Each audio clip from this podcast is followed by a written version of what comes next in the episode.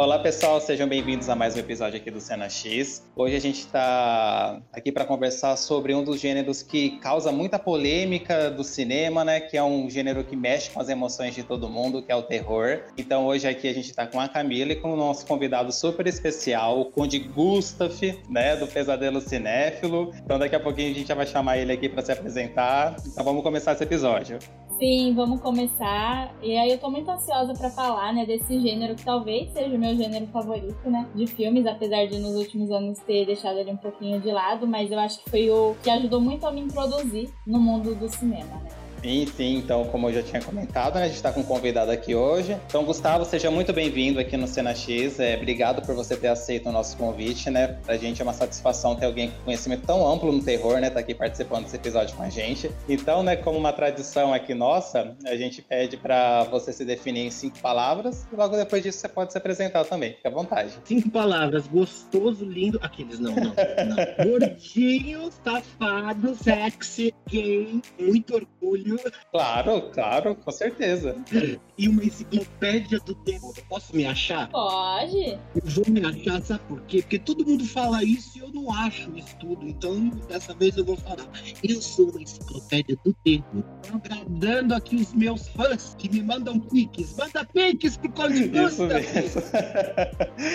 Eu tenho que fazer outras reformas aqui no meu castelo. Então, gente, eu sou o Gustavo, Conde Gustavo, meu personagem, na página de Pesadelo Cinema, Instagram há dois anos. É a comédia que eu tenho no sangue, um universo do terror, então acaba se tornando uma coisa um pouco mais leve. O pessoal gosta muito. Aí eu chamo minha página de tipo meu reino. E as pessoas que me seguem são os meus súditos, meus plebeus, né? Adoro meus fãs. Então agora eu vou dar a risada fatal, né? Que todo mundo fala. Tem a gargalhada fatal do Mal e tem a risada fatal do Conde Gustav. Ai, eu amo, gente. Então, Gustavo, é, eu acompanho sua página já faz algum tempo, né? Eu adoro o conteúdo que você coloca lá, as curiosidades, assim, sabe? Você faz um repertório muito bom de atores que estão fazendo aniversário, que é do mundo do terror também, as dicas que você fala, você mostra o seu arsenal de coleção de DVDs, né? Os posters. Então, acho muito incrível o trabalho que você apresenta pra gente é realmente de se inspirar mesmo. Então, parabéns, é, continue aí com o Pesadelo Cinéfilo, que com certeza alegra muito a gente que é fã do gênero de terror, de verdade mesmo.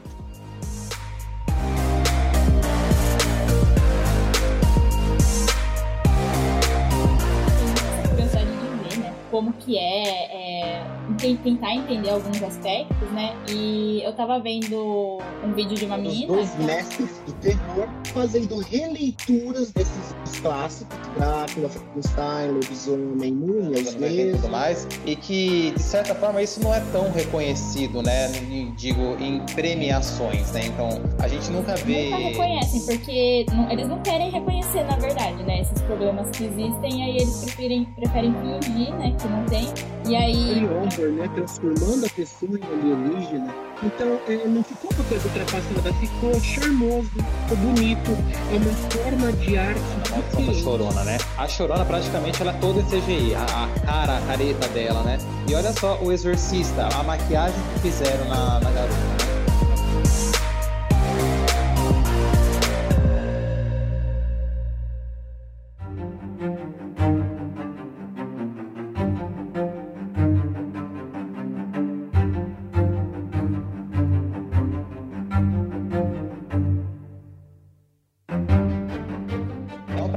começar, eu queria te fazer uma pergunta assim, né? O que é o terror, Conde? O que, que você considera como terror? Porque a gente tem muito essa ideia de que ah, o terror é só voltado pro sobrenatural, né? E a gente sabe que não é só isso. A gente tem a versão que vai um pouco para ficção científica, que vai para os serial killers e tudo mais, né? As vertentes do terror psicológico. Então, assim, queria saber para você o que é o terror, assim, de uma maneira geral. Terror a gente vive hoje em dia no país, né? No Brasil. A gente vive também o terror no mundo, com a pandemia que está acontecendo. Esse terror não é legal. Esse terror a gente tem medo mesmo. A gente não é. Não é porque a gente gosta de terror que a gente é um psicopata. A gente vê os crimes hediondos na.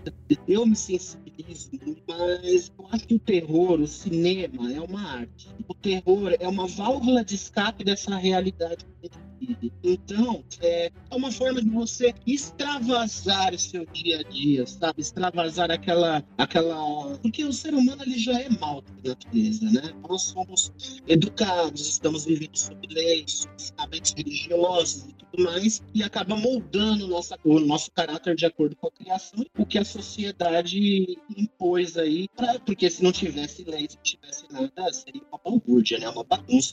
E aí a gente colocaria todo lado mal nosso para fora e seria realmente um tipo de terror. E mesmo a gente totalmente regrado, os parâmetros aí da sociedade, ainda tem é, serial killers, marido matando esposa, pai matando filho, sabe? É coisas terríveis que acontecem. E quando a gente vê isso na televisão, a gente tá muito chocado. Mas por que quando a gente vê um filme de terror a gente não se diverte e dá risada com as mortes? Filme de terror, na maior parte em si, é, praticamente você assiste para você ou sentir medo para você ver mortes explícitas, gráficas porque há uma curiosidade em torno da morte, né? O que é a morte? É, o que acontece depois da morte? O homem pode ser inteligente o que for nesse planeta. Ele pode saber de tudo da ciência, mas ele nunca saberá o que existe após a morte. Então tem as, as vertentes, né? Religiosa, que a gente volta para Deus, o Espírito, e que a gente fica no repouso eterno. Tem outras pessoas que acreditam que existe um céu inferno, vida após a morte, ou então é, novas vidas, né? Reencarnação, e a gente não sabe sabe ao certo que é a morte. Então, instiga a gente a procurar saber o que é a morte e ver ela de alguma forma, porque ela está presente na nossa vida. A partir do momento que a gente nasce, a gente vai morrer a cada segundo, né? Até a nossa velhice. E a morte, ela chama atenção por essa coisa oculta, a gente não saber o que ela é. E os filmes de terror trazem a morte, trazem o perigo iminente que normalmente, às vezes, a gente nem vive. Eu não sofri sequestro, nunca, nunca aconteceu nada de ruim na minha vida. Eu nunca quebrei um osso do meu corpo. Deve ser por isso que eu sou gordinho, né? Porque eu não pratiquei exercício físico. Então não quebrei braço, nem dedo, nem nada, né? Mas assim, eu sou um cara extremamente protegido. Eu sou blindado, como eu diria. E o filme de terror acaba me chamando a atenção para esse perigo que eu nunca vivi. Então a gente quer sentir o friozinho na barriga, aquele calafrio aqui dos pelos do cucuruto atrás da cabeça.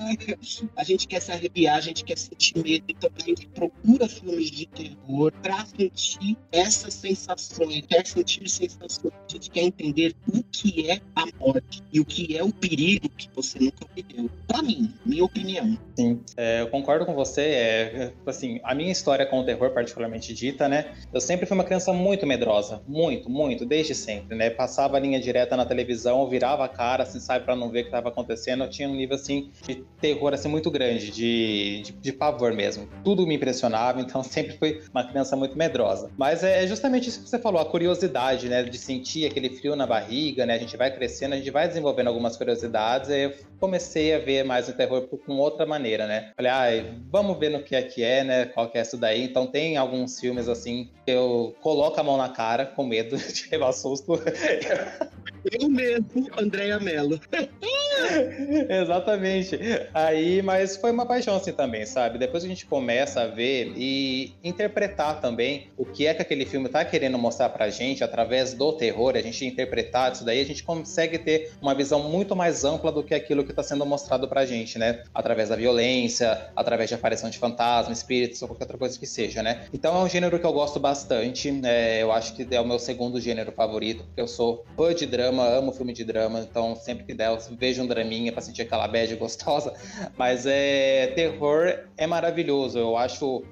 muito gostoso de se assistir. É uma coisa pra gente se divertir, assim, querendo ou não, né? Principalmente essa nova era do terror tá mais pra comédia do que pra terror propriamente dito, né? Então, eu curto bastante esse gênero. E você, Camila, como é que surgiu essa sua paixão pelo terror? Então, na verdade, eu comecei a ver bem desde criança, né? Eu não sei se eu tinha medo de filme de terror ou não. Me foi roubada essa escolha, né? Porque eu tinha uma prima bem mais velha que eu, acho que a gente é uns 10, 12 anos mais velha, né? De diferença assim, de idade. E eu ia na casa dela e ela me botava pra ver os filmes com ela sabe? Então ela via Chuck, a Bruxa de Blair, um monte de coisa. E eu lá, assim, criança, tipo, 5 anos, assim, ai, que legal, né?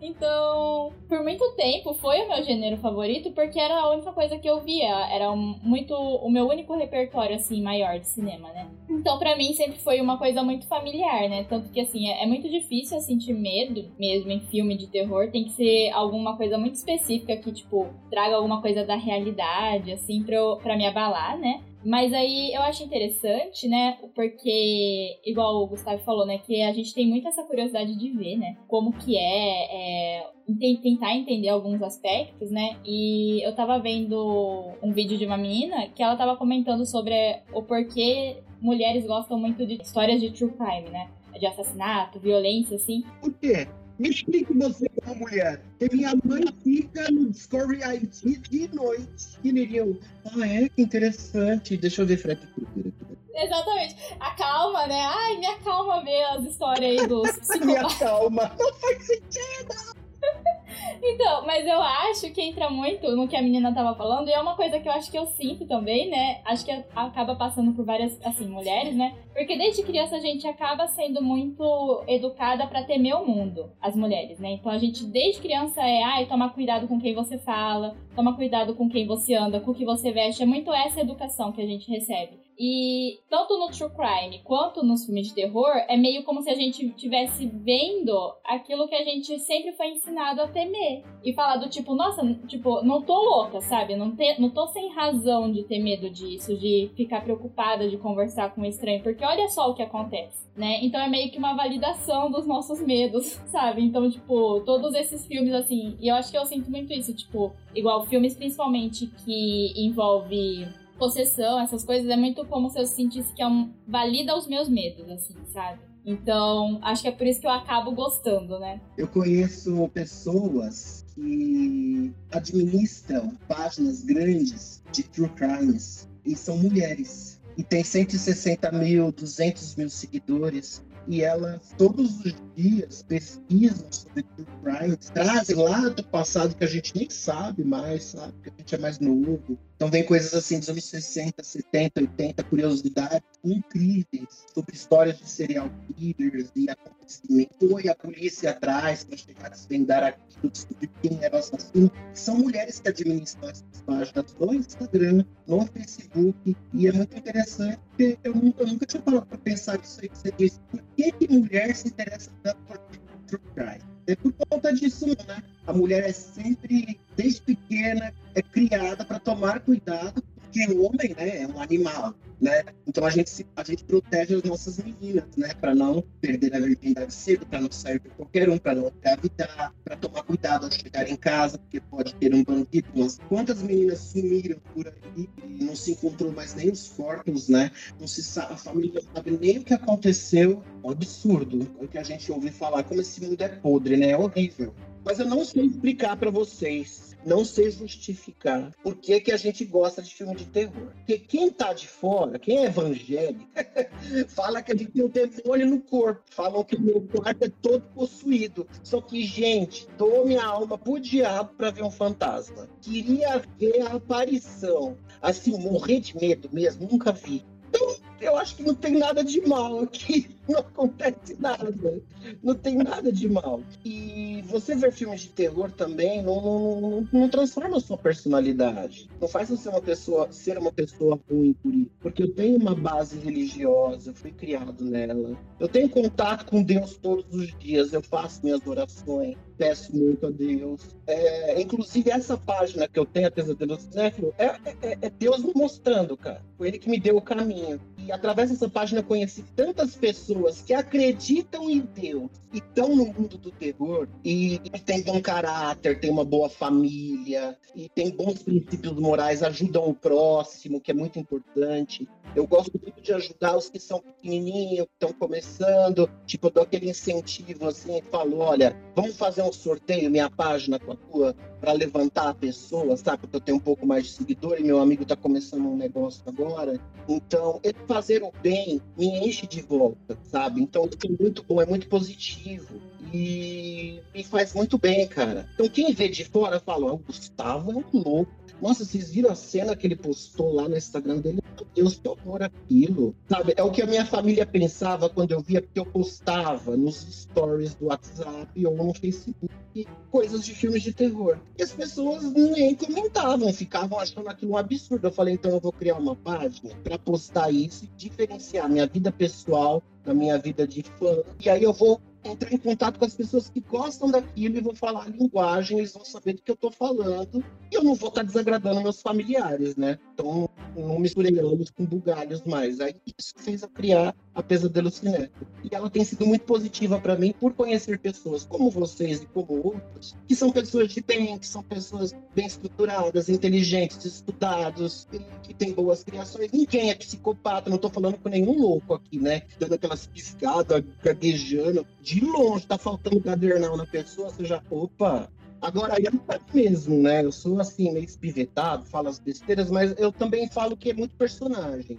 Porque tem dias da minha vida, gente, que eu tô na bad, pra baixão. Mas aí eu falo, eu tenho que fazer um story, para uma publicação da Pesadelo. Eu tenho, não posso deixar ninguém com órfão do meu conteúdo. As pessoas às vezes entram no Instagram, já me falaram, só para ver meu conteúdo. Tipo, eu entro no Instagram todo dia para ver pelo menos uma publicação sua. Tem que ter isso no meu dia. Então não posso falhar com essas pessoas. Então tem dia que eu tô malzão e aí eu quando eu ligo a câmera, e aí eu já solto a franga, aí eu já aí eu fico feliz, aquilo me enche, me enche de tanta alegria de eu estar tá transparecendo quem eu sou, que aí eu fico bem o resto do dia, entendeu? Então, então, é muito bom, é muito positivo. E eu não sei explicar por que, que o terror agrada tanto a gente. Eu tinha medo do Fred Krueger quando era criança. É, eu lembro de ver a Hora do Pesadelo onde o Fred tava com a carinha mais de velhinho, assim, porque ele tá fraco, né? Roubaram todas as almas dele lá e ele ficou fraco nos sonhos. E eu vi aquilo e falei, nossa, esse velhinho bruxo.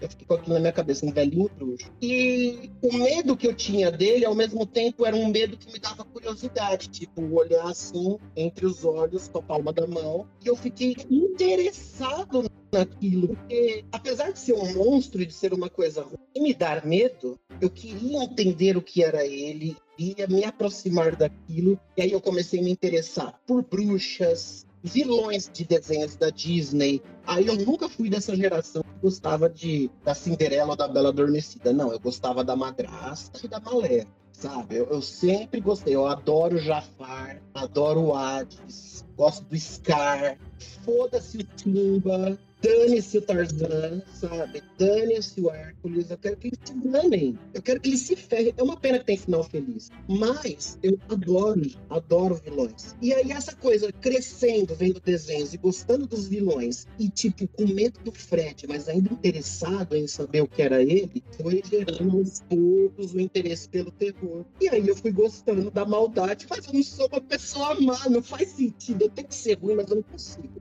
Eu tento, gente, eu tento. Eu faço de tudo para ser ruim, vingativo. Eu sou, eu sou escorpião, né? Só que eu sou escorpião com ascendente em virgem. Então, eu sou uma, uma doçura de pessoa. Assim, é bem equilibrado, não sou vingativo, eu não vou atrás de ex, sabe?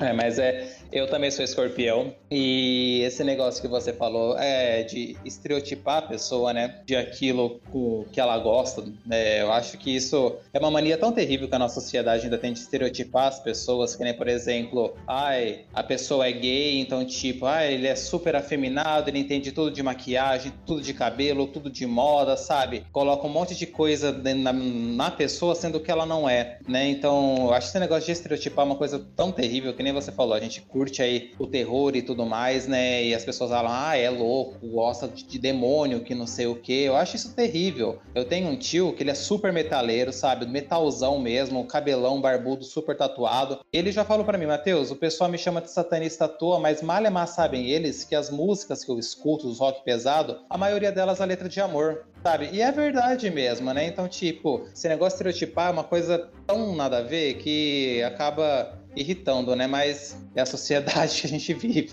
Eu acho que vem muito, né? Talvez, e eu também sinto bem isso, né? As pessoas estereotipam muito. Tipo, eu também gosto muito de rock, né? Muito de coisas pesadas, e aí todo mundo fica tipo, nossa, né? Mas assim, eu sou uma flor, sabe?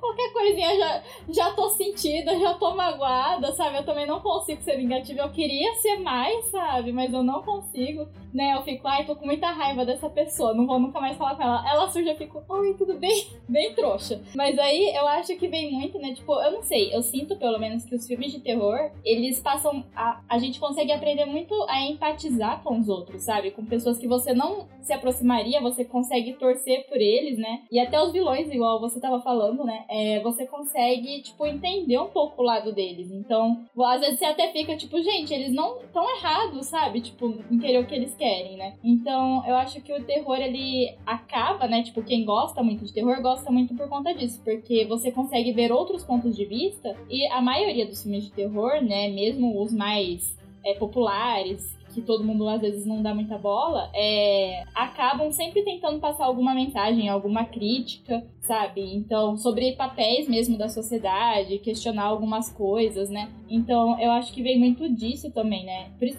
todo mundo que eu conheço que gosta muito de filmes de terror é uma ótima pessoa, sabe? Aí eu fico assim, poxa, gente. É incrível. Gente, eu achava que eu ia encontrar só os satanistas, tá? Tá ligado? Tipo, os ocultistas. Eu vou entrar numa área da minha vida agora. Encontrei as melhores pessoas que administram páginas de filme Isso é incrível. Pessoas de um coração que aquele que está dentro da igreja lá esquentando o banco é pé. Ele tá de julgar o, o outro, o próximo não aprendeu nada que Jesus vem ensinar, né? Amar o próximo como a ti mesmo. Não aprenderam nada. Eles são juízes e carrascos. Gente. E a gente do terror é um amorzinho. É muito amor mesmo. então, Gustavo, é, falando um pouco mais sobre o universo cinematográfico do terror, né? A gente sabe que ele foi um gênero que, desde lá dos primórdios, ele sempre despertava curiosidade nas pessoas, né? Então, logo quando surgiu o cinema, já tentaram um jeitinho de encaixar o terror ali, de fazer a representação, né, do, do, do sobrenatural, do ocultismo, de seres extraordinários, né? Então, é, queria perguntar para você assim, como que foi o iniciozinho assim é da era do terror no cinema, assim? o início ali, nos anos 20, por exemplo, muito ali com Lon Chaney, fazer o Homem das Mil Faces, que ele fazia as próprias maquiagens dele, ele era um exímio ator de teatro, interpretou, claro, por de Notre Dame, da ópera. Nos anos 20, tem uma versão do Frankenstein, sabe? E dura 9, 10 minutos. Faziam muito filmes longos. Então o terror ele era mais visual. Eram pessoas maquiadas, terror clássico, mais era que monstro. Era Frankenstein, lobisomem, Drácula, coisas assim. Então ficou muito preso naquele ciclo de monstros não tinha. Era difícil fazer uma história de serial killer, uma história baseada em fatos reais. Então, em 1931, veio o Drácula, do, do Bela Lugosi, na Universal Pictures. Bela Lugosi foi convidado a fazer o papel do Frankenstein, e aí ele recusou. Aí o papel ficou com o Boris Karloff. E o Bela Lugosi sempre ficou com essa rixa entre o Boris Karloff e ele, é, por conta que ele perdeu, ele recusou o papel de Frankenstein, a noiva de Frankenstein. Foi a primeira monstra, podemos colocar entre aspas, monstra, a mulher monstro, ela é um símbolo até hoje, né? Depois veio o Homem Invisível, super efeitos especiais. Jéssica, até hoje eu tento entender como eles fizeram. Eram manuais. Eles pegavam um filme e cortavam em volta das cenas e colocavam em cima de outro é, papel filme para fazer o efeito de que o homem está invisível e tal. Então era tudo muito manual, eram truques de câmera e que até hoje é incrível, né? Aí veio a múmia, aí o Boris Karloff se tornou o mestre do horror, aí ele fez a múmia, a Caris, Aí eles ressuscitaram o Lon Chaney através do filho do Lon Chaney. O Lon Chaney já tinha falecido e tinha o filho dele, o Lon Chaney Jr. Praticamente construíram a carreira do filho do Lon Chaney, porque ele nem era tão bom ator assim. Mas ele é um ator muito importante para esse nicho do, dos monstros clássicos da Universal, porque ele foi o que mais interpretou monstros em toda a, a franquia, né, dos monstros da Universal. Ele começou como lobisomem, mas ele também foi o filho do Drácula, o Conde Alucard. Ele foi também a Múmia, ele foi também o Homem Invisível, ele foi vários personagens. Então, o Lon Chaney Jr. também acabou se tornando importante. Essa época dos anos 30, o que acontece? Os filmes eram muito baratos, em um mês estava pronto. Os atores ganhavam por semana. Então, eles tinham um orçamento de 30, 40, 50 mil dólares apenas naquela época. Faziam um filme em um mês e lançavam. Aí o filme gerava um de tipo 1 milhão e meio, 2 milhões de dólares. E esse orçamento era usado para fazer filmes simples.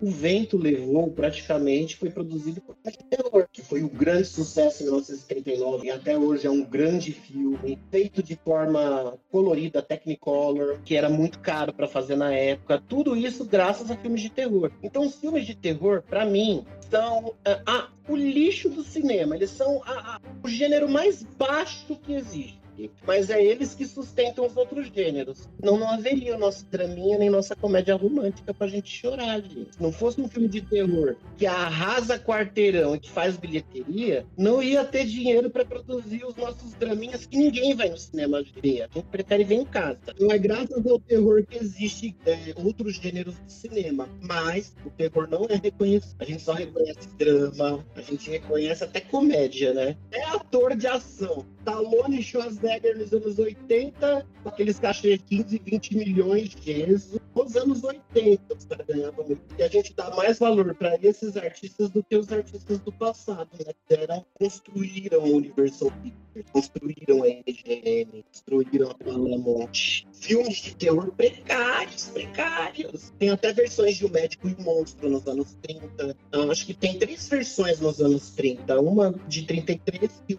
o ator principal ganhou o Oscar de melhor ator, mas o Oscar de 1933 não era nada, viu, gente? Era uma cerimoniazinha que ninguém ia, ninguém dava boa. Mas é, né? Você comentou aí do, do Homem Invisível. Eu assisti esse filme ano passado, né? Que saiu na nova versão da Elizabeth Moss, né? Do Homem Invisível, né? Aí eu falei, ah, eu quero ver se tem alguma relação tal, então eu vou ver o primeirão de todos, né? Se bem que o Homem Invisível tem outras versões também, né? Tem uma com Kevin Bacon, que é. Eu esqueci qual é o título. Homem Sem Sombra. Isso, Homem Sem Sombra, exatamente. Aí quando eu vi, porque o Homem Invisível é de 31 também, não é, Gustavo? 33. 33. E ele tirando a faixa assim da cabeça e não aparecendo nada, eu falava: caramba, como é que isso nos anos 30 eles fizeram? Eu imaginava que, claro, né, as pessoas naquela época não estavam acostumadas a ver alguma coisa assim do, do, tipo, né? Mas o choque que deveria ser, né, das pessoas no cinema vendo aquilo e imaginar como é que foi feito. Aí você me explicou agora como é que foi que eles recortavam a figura do ator de fita por fita e passando por cima. É uma coisa de louco, né? Porque olha o trabalho que eles davam, né, para realmente fazer a coisa acontecer, né? E é muito interessante isso. Tem um trabalho que dá um desenho animado, Matheus. Desenho animado, já viu os extras da Disney? Os anos que eles levavam para fazer Branca de Neve, Tumbo, Pinóquio. É é um trabalho minucioso. Uma coisa que para mim, para você, para ela, é para parece impossível. Parece impossível você ver o trabalho que eles fazem, porque é muito detalhado do desenho animado. E o filme para fazer um efeito especial naquele tempo também era minucioso. Então, você pode chamar tudo isso de arte é uma coisa artística, é uma coisa linda, é uma coisa a ser admirada. Vai muito além da história da morte. Você tem que admirar a arte, seja animação, seja, seja atuação, direção, produção. É incrível, é um trabalho de equipe que dá certo, né? É um trabalho de equipe que está no timing, que a gente não consegue nunca na faculdade fazer um trabalho de equipe, né? Não, eu concordo, né? Que eu acho incrível, assim. Eu gosto muito de ver os filmes da década de 20, 30, né? Eu tenho um pouco de fascinação, porque é muito isso. Eu, às vezes eu fico olhando e eu fico, mas gente, como que fez isso, sabe? Porque parece que hoje é muito fácil, né? Tipo, a gente tem CGI, essas coisas, e hoje é tipo, ah, joga no computador e já sai, sabe? Então você vê uma coisa de muito tempo atrás e realmente assim, ficar impressionado e fica muito tipo, mas como, sabe? Parece impossível, né? Mas é muito isso. Era muito trabalho, era muito minucioso e mostrava, né, o quanto todo mundo era muito dedicado, eu acho, né? Tipo, em fazer essas pequenas partezinhas acontecerem. Mas eu acho interessante mesmo, né? Porque realmente o início, né, da fase de monstros vem muito da literatura, né? A maioria é baseado em livros da literatura que deu início, talvez, ao gênero do terror, enfim, ficção científica, igual Frankenstein e tal. E eu acho interessante porque eu acho que vem muito de uma necessidade, né, do ser humano, talvez assim, questionar, né? Do tipo, igual o Frankenstein, usando ele como exemplo, era muito esse questionamento, que a, a ciência, né, tava evoluindo tão rápido, tão, tanta coisa acontecendo, que daí as pessoas ficavam tipo, ai, qual é o próximo passo? A gente vai virar Deus, vamos criar vida, né? O que, que vai acontecer, né? E aí o terror sempre vem para responder essas perguntas de e se essa coisa que nos preocupa acontecesse mesmo, né? Como que seria? é, romances góticos que eles chamam esses literatura, né? Drácula e Frankenstein são romances góticos. E realmente, eu já li, eu tenho visto aqui, já li. É triste, é romântico, é envolvente, é bonito. Drácula é todo escrito através de cartas, uma carta para o outro, uma carta para o outro, uma narrativa completamente diferente do que a gente vê no cinema. Cinema tudo adaptado, gente. Ou seja, nunca vai ter um livro que ficou igualzinho ao filme. Nunca vai ter. Sempre é uma adaptação, tá? É uma nova versão, é um outro tipo de arte o cinema. Não é a mesma coisa. É claro que tem gente que prefere livros, porque livro mexe com a sua mente faz você imaginar o personagem como ele é, como que é a voz dele. Quando você lê, a mente está trabalhando em imagens, né? E quando você vai ver aquilo na, na, na televisão ou no cinema, é completamente diferente do que você imaginava. Mas sempre quem é fã de livro, eu não gosto muito de ler, eu sou da turminha que lê é, Turma da Mônica, adoro Maurício Souza, adoro ler Turma da Mônica e legendas de filme. Apesar de eu gostar de filme dublado também, eu adoro a arte da dublagem. Inclusive, já trabalhei com dubladores, já conheci dubladores, é, filmes e tudo. Até na Pesadelo Cinéfilo eu trouxe a a dubladora da Elvira, a Patrícia Scalvi, que faz a voz clássica da Elvira dos anos 80, e também ela fez a voz da Grande Rainha Bruxa de Convenção das Bruxas, né? É que é o meu filme favorito. E eu tenho amizade com ela desde 2006, a gente trabalhou dois anos juntos. Aí ela tá me incentivando agora na pesadelo, então de vez vira e mexe, de vez em quando ela aparece aí de ouvir falando as frases icônicas para mim. Então eu gosto de dublagem, eu gosto de ver filmes, é, entender o legendado. Ao mesmo tempo que eu tô praticando a leitura no legendado, eu também tô ouvindo a fonética do inglês. Então você vê um filme legendado te ajuda a entender melhor, melhor a língua inglesa se você não tem como pagar um curso, a gente estava até falando isso ontem, né, Matheus? Se você não tem como pagar um curso, você vê um filme legendado e tenta assimilar as palavras com que você está lendo. Então, é um aprendizado sempre você ver um filme. Seja na arte da dublagem, você está admirando os artistas brasileiros que há por trás fazendo aquele trabalho, como você pode estar tá sendo autodidata e aprendendo ou inglês, uma outra língua, assistindo um filme daquele jeito, praticando a leitura. Se você não gosta de ler livro como eu, veja filmes legendados, entendeu? Ou então leia sobre as produções do filme. Quando o filme termina, eu gosto muito de fazer uma pesquisa no Google. Então, vou pesquisar quem é aquele ator, quem é aquele diretor, que produtor, que tempo que foi produzido, qual foi o orçamento, qual foi a bilheteria, se tem alguma curiosidade. Qualquer filme que eu vejo, eu faço isso, é de praxe. Então, ao mesmo tempo, eu estou praticando a leitura ali é, e aprimorando meus conhecimentos. Então, essa é a dica que eu deixo para todo mundo. O cinema é muito mais, é uma arte diferente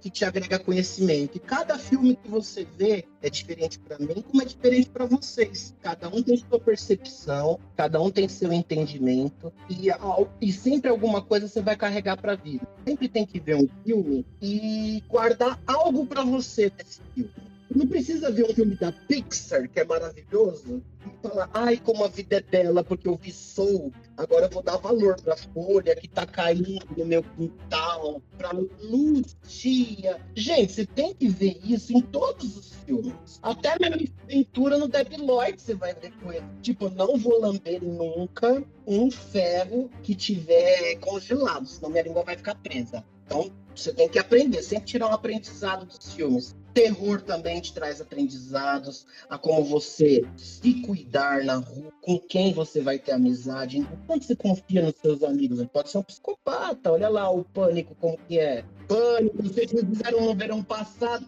atropelou alguém? Não mexe no corpo, galera. Chama o SAMU, Nada de querer ocultar cadáver. É um aprendizado para você não fazer aquilo que você está assistindo. Entendeu? E se tornar uma pessoa melhor.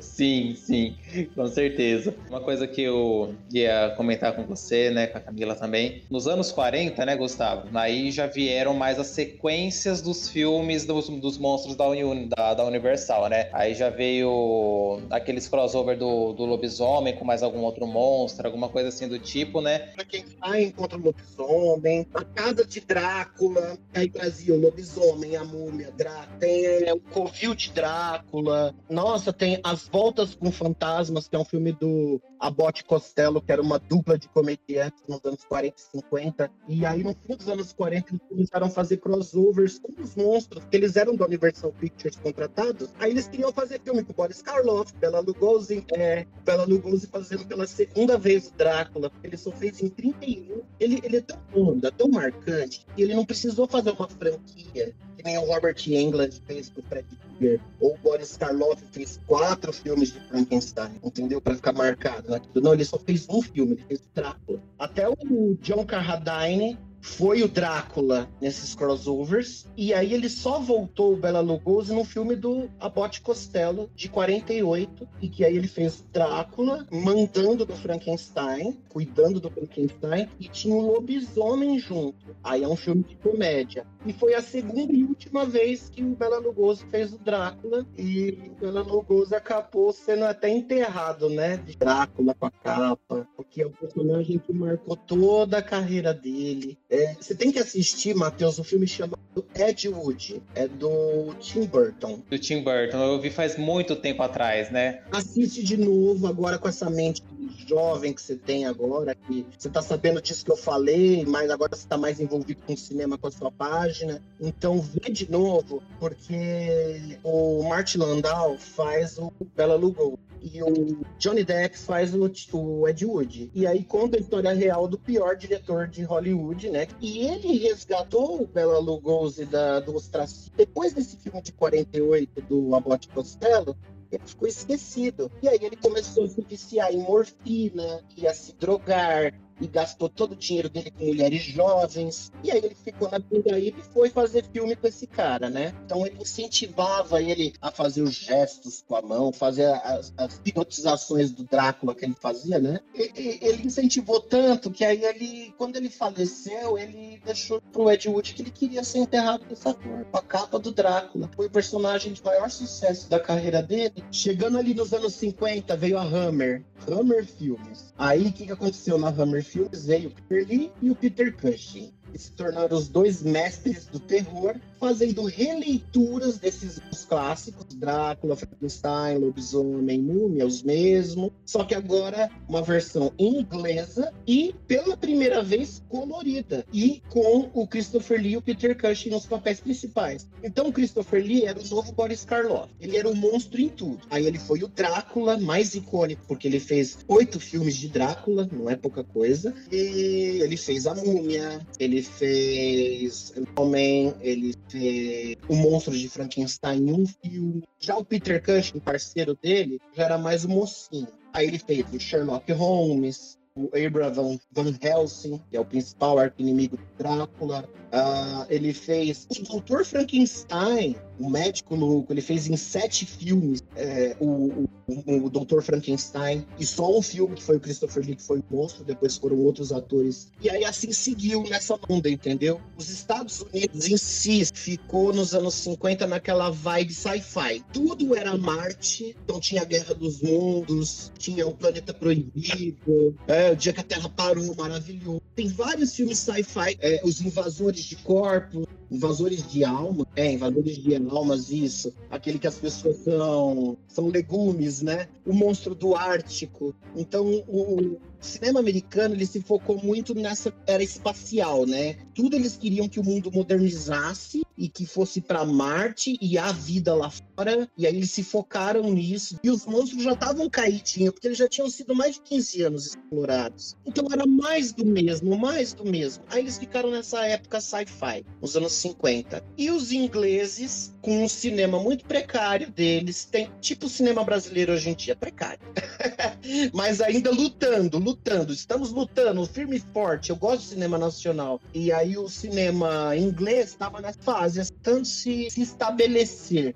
E aí conseguiram, através da Hammer, fazer uns coloridos, essa coisa nova, velho, porém novo, reformulado, e que durou quantos anos? 17 anos a Hammer. Foi de 57 até 75, ininterrupto. Christopher Lee, Peter Cushing, às vezes aparecia ali um convidado especial, Vincent Price, tal, o Telly Savalas, e aí é indo, né? É, eu acho muito interessante, né, quando a gente começa, igual a gente citou, né, tem muito crossover entre os monstros, entre os vilões, muita continuação, né, e eu acho que isso mostra muito que, ah, na verdade, as pessoas gostam dos vilões, né, porque assim, a gente não, vê, não vai ver a continuação do pânico do Halloween pra ver, tipo, ai, tal pessoa que tava lá voltou, sabe? A gente vê pra ver os assassinos, pra ver quem que tá perseguindo as pessoas nesse momento, né? Eu acho isso muito interessante. Inclusive, eu acho engraçado, né? Igual o Gustav tava falando dos livros eu li o livro do Frankenstein e uma das coisas que eu mais sofri no livro do Frankenstein é porque é contado pelo Victor Frankenstein, não é contado pelo monstro. E eu não me importo.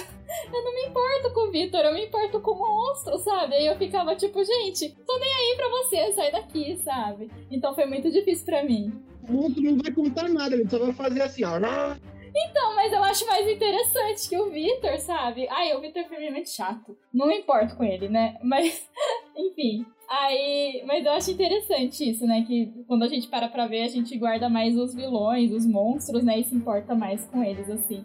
Se você vê a Hammer, os Frankensteins da Hammer, que é dos anos 50 até os anos 70, com o Peter Cushing, Peter Cushing faz o Frankenstein, é, você vai gostar.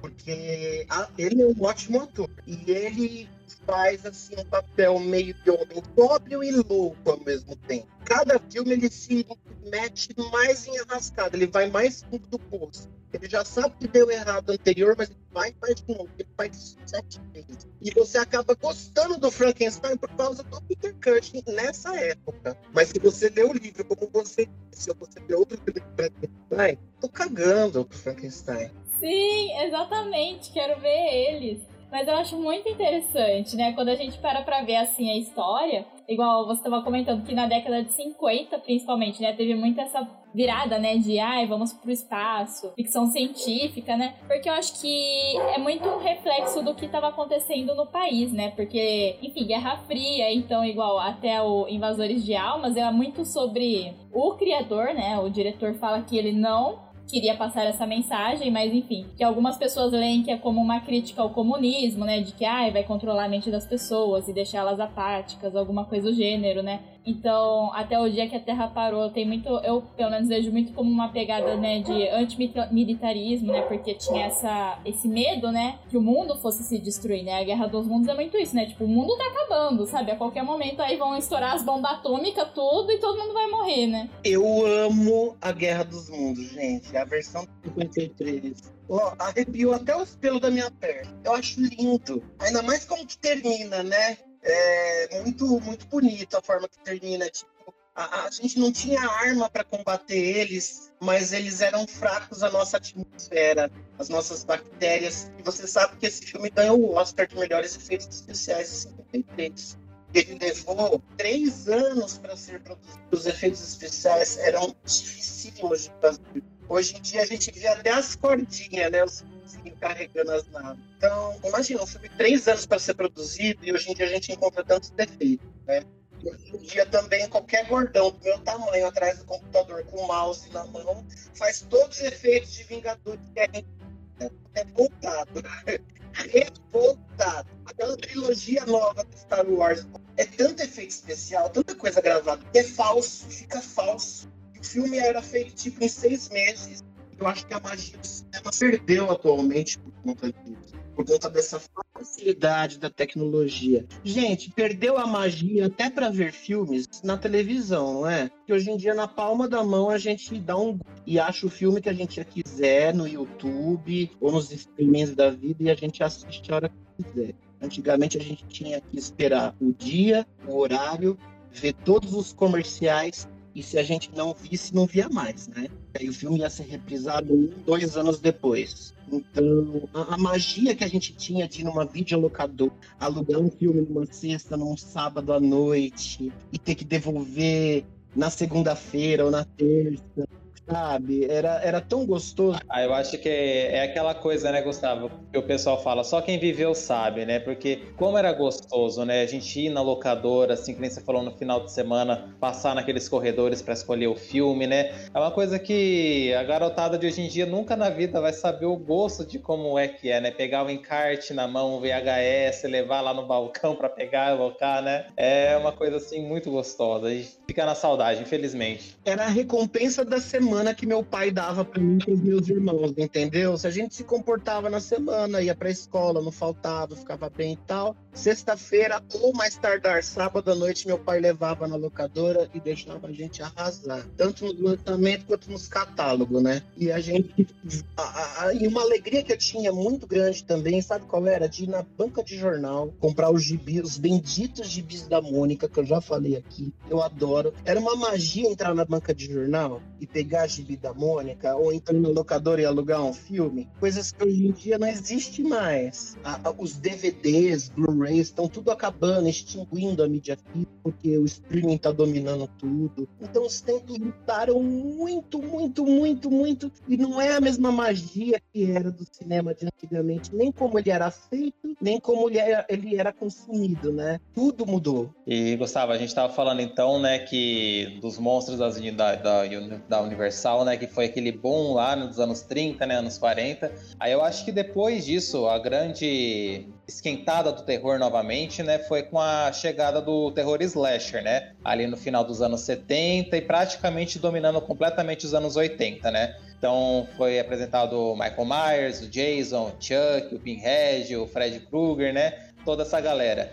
E eu sou muito fã da franquia Halloween, eu amo de paixão. Para mim, o Michael Myers dos slashers, ele é o meu favorito. Até o Halloween 6 você ama? Ah, tem que... algumas coisas assim, né? Mas assim, é, eu costumo falar, eu gosto do Halloween que tem a linhagem da Jamie Lee Curtis, né? Então, depois daqueles outros lá que vem o 3, o 4, o 5 e o 6, é um pouco complicado de defender. Você não fala do 3. Nós vamos. Eu vou riscar a faca. O do 3 é da máscara, né? É, da Silver Taylor. Então, então disfarça. É o 4, 5 e o 6. É o 4, 5 e o 6.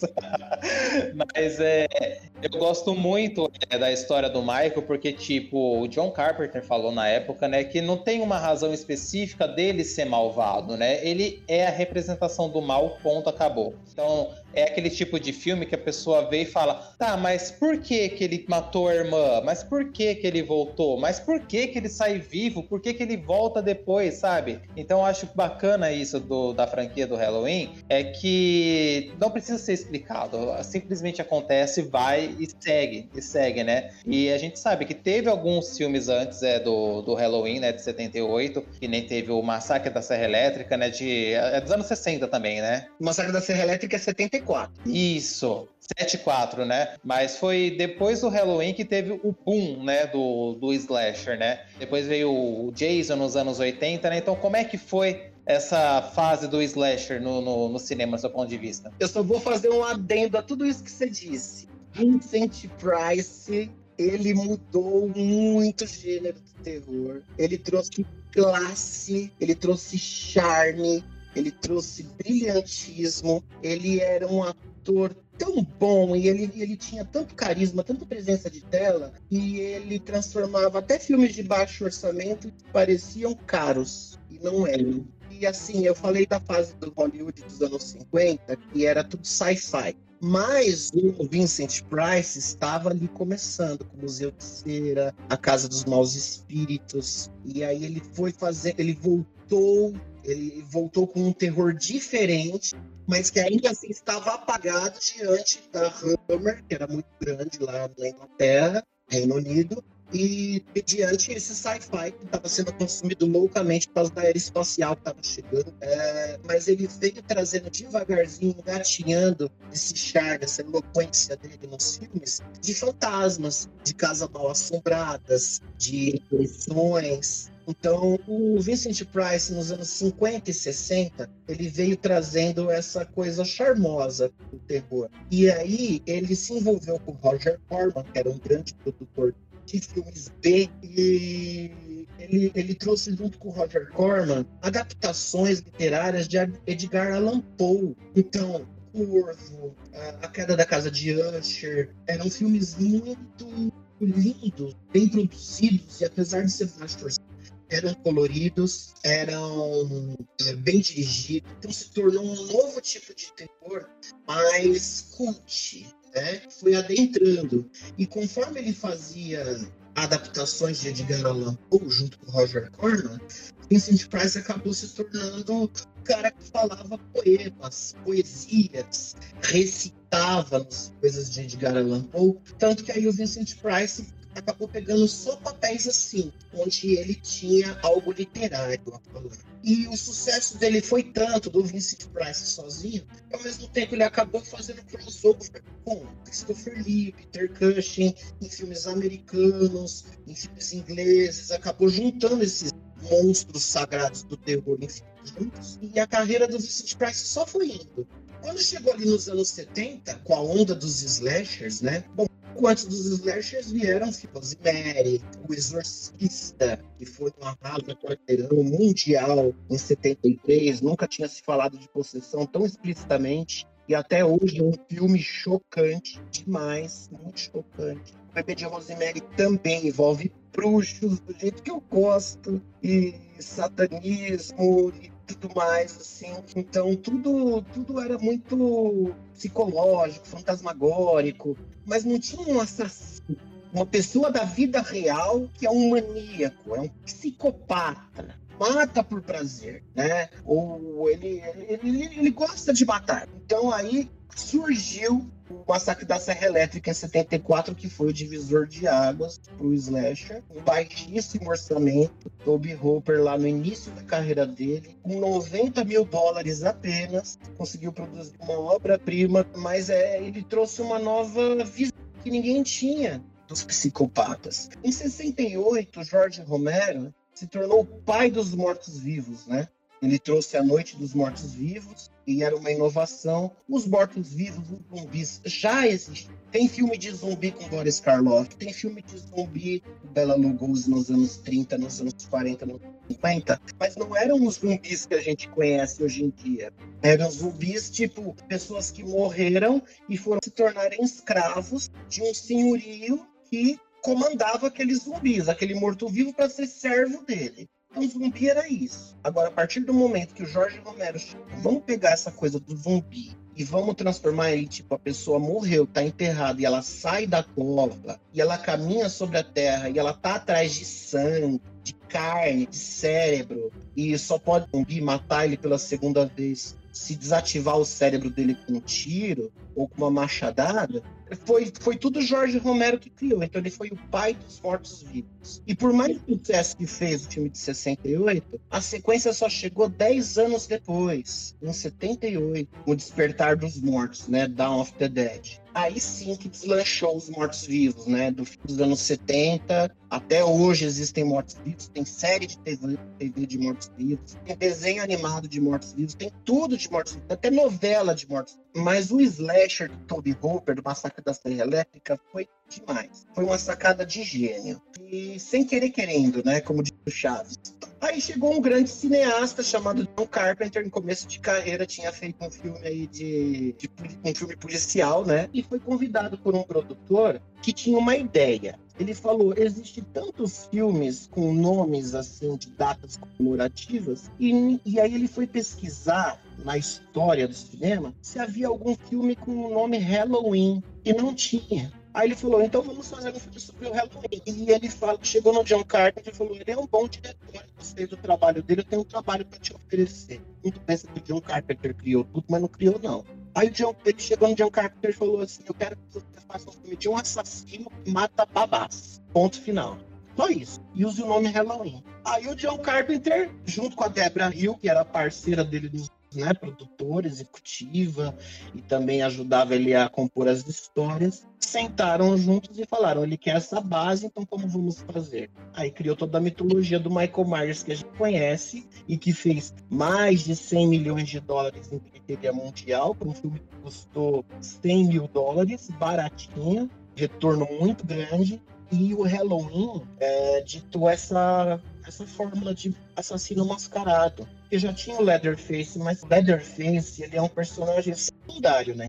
Ele não é o vilão principal. É a família toda que são. Todos ali têm seu papel de importância. Mas o Michael Myers ele chegou no primeiro plano no Mascarado. Então, a partir dele que ditou as regras do Slash. Aí veio aquela droga daquele produtor Sean Cunningham, que eu acho ele péssimo produtor. E, nossa, ele não tem talento nenhum, aquele homem. Tudo que ele põe o dedo é podre. A única coisa que ele fez de ponto, prestou, na minha opinião, foi Sexta-feira 13 de 1980. Só. Tudo que ele fez depois foi lixo atrás de lixo. E ele explorou tanto a franquia, assim, num nível tão hard, que o Jason foi pro inferno e depois foi pro espaço. Aí o, o Sean Cunningham, ele não tinha nem roteiro na mão, gente, quando ele fez sexta-feira.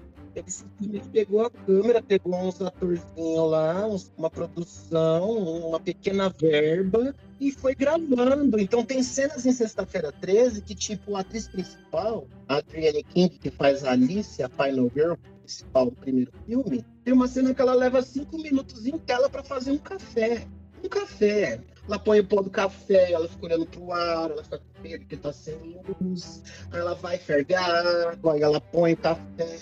É um filme totalmente sem roteiro. A única coisa boa que tem ali são as mortes que foram criadas durante a produção de como ia ser a morte, nem no roteiro, criado por Tom Savini, que é hoje em dia considerado um dos maiores gênios da maquiagem no mundo. É, ele está acima de todos. Tanto que ele nem faz mais maquiagem nenhuma de nada, mas ele tá nesse nível assim, tipo, de Deus. Uh, e ele criou aquela morte do Kevin Bacon, que atravessa assim, com a flecha no pescoço dele, aquela machadada na cabeça da, da, da, da, da, namorada do Kevin Bacon. Então ele criou efeitos práticos e mortes que não estavam nem no roteiro, e tudo era criado ali na câmera, filmando. É o que a gente chama de efeito prático. E essas mortes explícitas, elas não aconteceram nem em Halloween, de 78, e muito menos no Leatherface, Massacre da Serra Elétrica de 74. Então, em 80, pela primeira vez, chegou um mortes eram o carro-chefe. E a gente sabe que no primeiro filme é a mãe do Jason, a senhora Pamela Voorhees, que está vingando o filho ter sido abandonado e afogado. Ela está se vingando. E o Jason, que aparece no final no lago, é uma criação do Tom Savini, não é roteiro. Ele só, ela, a Alice só ia decapitar a mãe e acabava o filme. Aí o Tom Savini chegou no Sean Cunningham e falou: É, mas ela fala tanto desse Jason e se eu criasse mais um efeito prático aqui, já que eu tô de bobeira? Eu imaginei o, o filho dela, já que ele se afogou no rio, ele podia ser retardado mental. Então eu quero que ele seja defeituoso, que ele tenha um olho meio caído do lado. Ele falou, nossa, que absurdo. Isso não vai ficar legal, não vai cair bem. Ele falou, deixa eu fazer que eu tenho carinha aqui. Aí ele chamou lá um amigo dele e falou assim: Eu vou fazer o efeito e a gente vê se você aprova. Aí fez o, o o efeito no rosto dele, com o olho caído, careca, tal, aquela coisa amedrontadora, né? Assustadora. E levou pro Sean Cunningham, ele falou, ela vai estar tá dentro do lago, achando que tá salva, e ele vai sair do, como para puxá-la de novo para dentro do e vai ser um surto final. Acho que isso vai chamar atenção.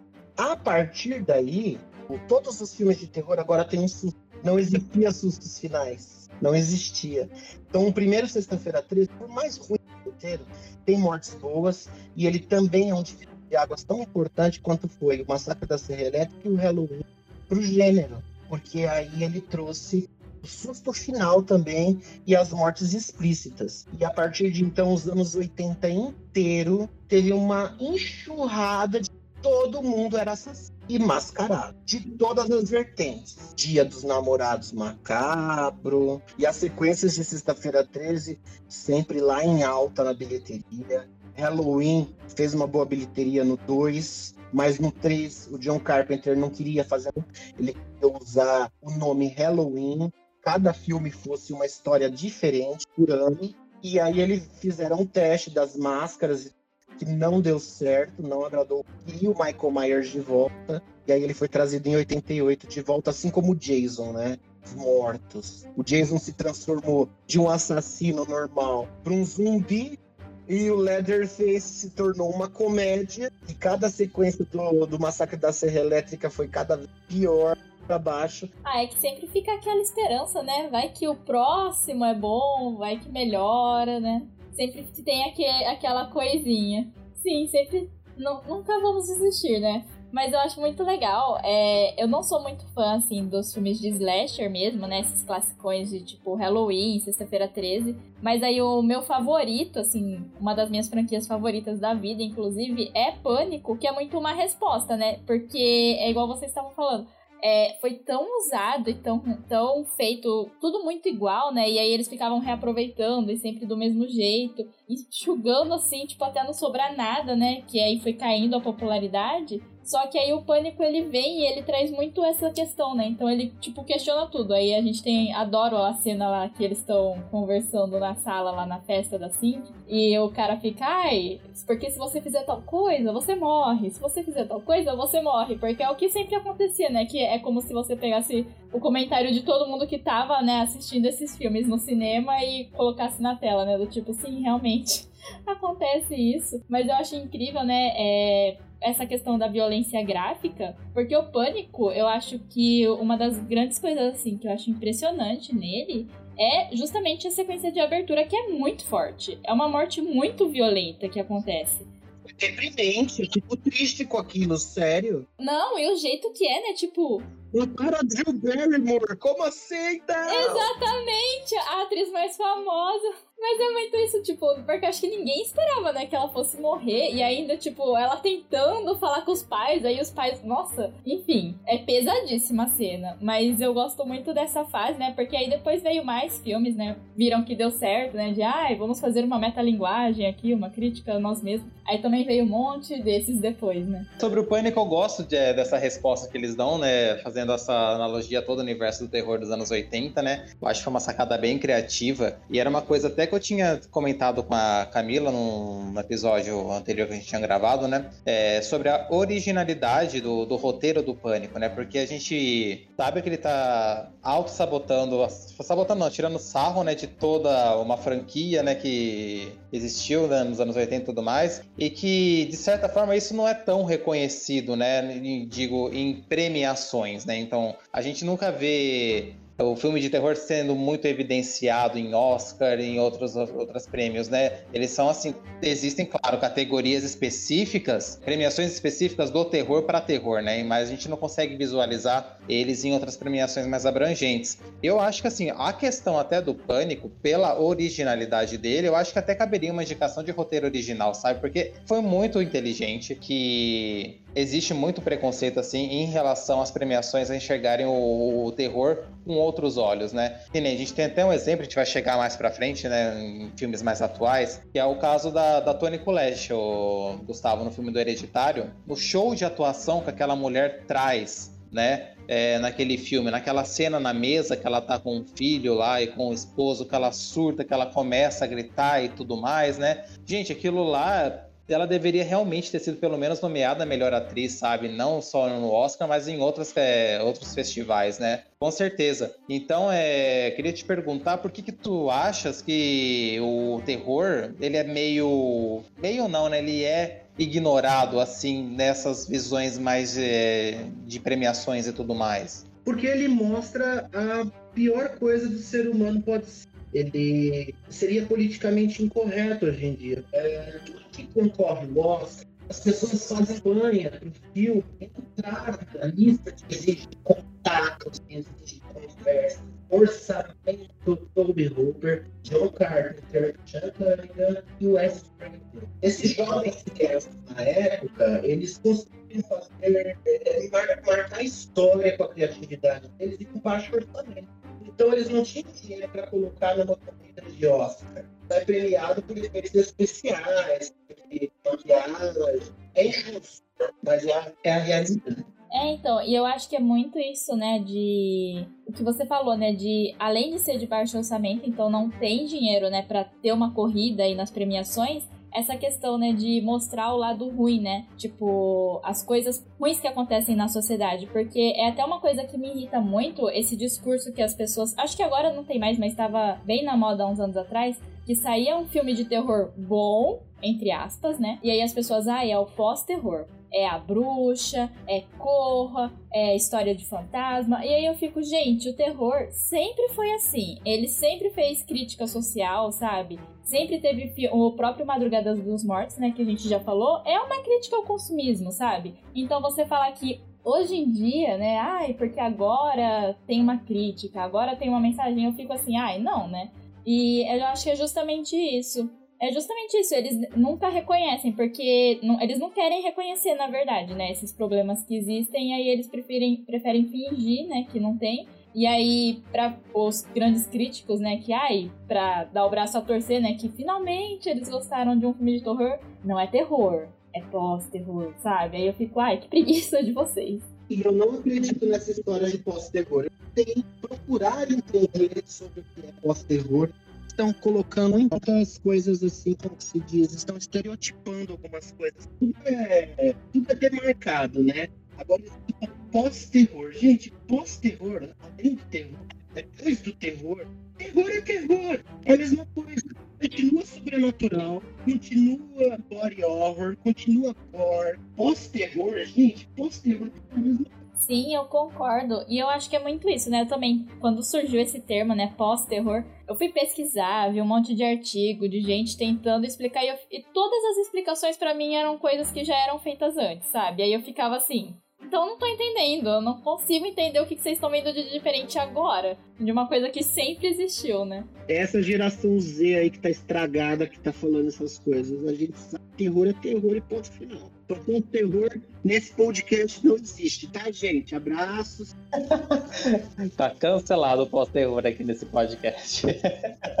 e, o Gustavo, o que, que você acha do cenário terror atual, né? Que nem você comentou do Jordan Peele, a gente tem o Ari Aster, né? E tá vendo com essa nova proposta. James Wan. Exato. Estão falando, ah, agora o terror é psicológico, sendo que terror psicológico a gente comentou aqui, pode podcast inteiro que sempre existiu, né? Essa questão do psicológico sempre existiu. O terror moderno, ele está sendo feito é, com grandes orçamentos, estão apostando muito alto nesses orçamentos. Então os filmes estão cheios de CGI e com os melhores atores, né? Patrick Wilson, Vera Farmiga e Nicolette que o diga, e eles estão inflando demais. Não, não tá sendo a mesma coisa porque a fórmula do sucesso do terror é ser filme B, é ser low budget, baixo orçamento. Tem que ser baixo orçamento, tem que ser tipo, olha, o Matheus aí, cinema,